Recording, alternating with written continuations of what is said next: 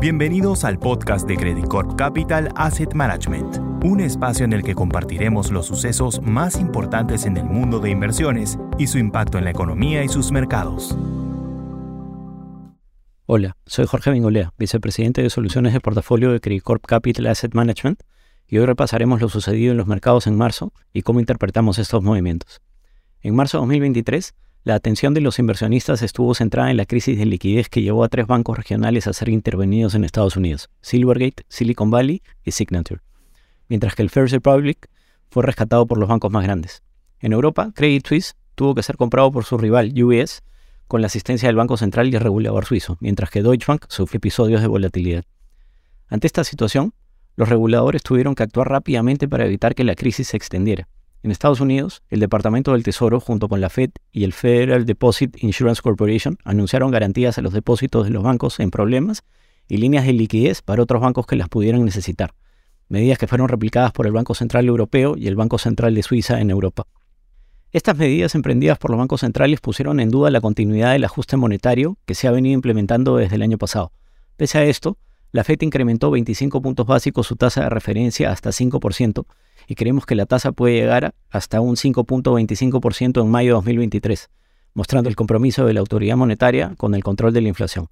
Por su parte, el Banco Central Europeo incrementó 50 puntos básicos su tasa, en medio de una inflación núcleo más resistente. En China, el proceso de reapertura va avanzando mejor de lo esperado, lo que se ha materializado en datos clave en máximos históricos y revisiones al alza por parte de los analistas de mercado.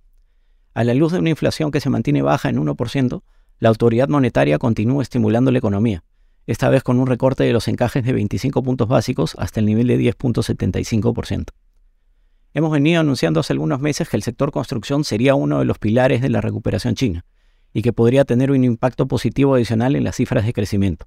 Durante el mes, este sector comenzó a mostrar señales de recuperación a pesar de que aún no se materializa un cambio regulatorio. Por el lado de los commodities, miembros del OPEP acordaron realizar recortes voluntarios que modifican las expectativas de precios al alza en el corto plazo y esperamos que el año cierre con niveles alrededor de 85 dólares el barril en la referencia Brent. Los precios del gas continúan cerca mínimos de tres años en la medida que los inventarios en Europa se mantienen cerca del 60%, por encima del 33% usual en esta época del año. Pasando a activos líquidos, en marzo los mercados a nivel global recuperaron las pérdidas de febrero, cerrando un primer trimestre de 2023 con un tono más positivo de lo sugerido por los eventos transcurridos. Inflación en niveles aún elevados, subidas de tasa de referencia de la Fed y quiebras de algunos bancos regionales con repercusiones también en Europa. Las acciones globales rindieron más de 3% y los bonos globales rentaron 1.8% en marzo.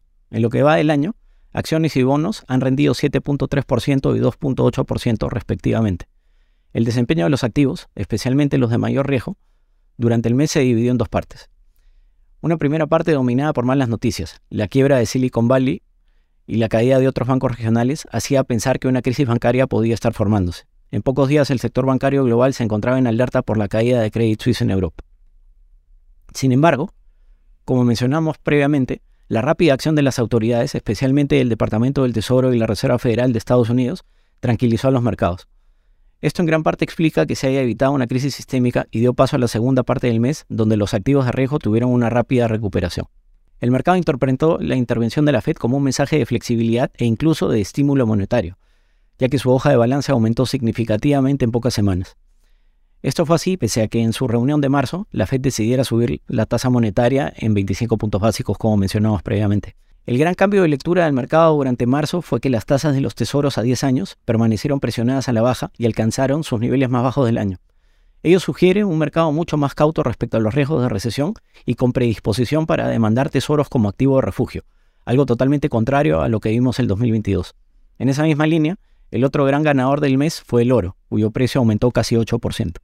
Por otro lado, consideramos que el incremento de los precios de las acciones que hemos visto en marzo refleja una expectativa bastante optimista respecto al ritmo de la actividad económica y la postura de las autoridades monetarias, considerando que la Fed y otros bancos centrales en el mundo continúan su lucha por controlar la inflación y que esto probablemente lleve a la economía mundial a una leve recesión.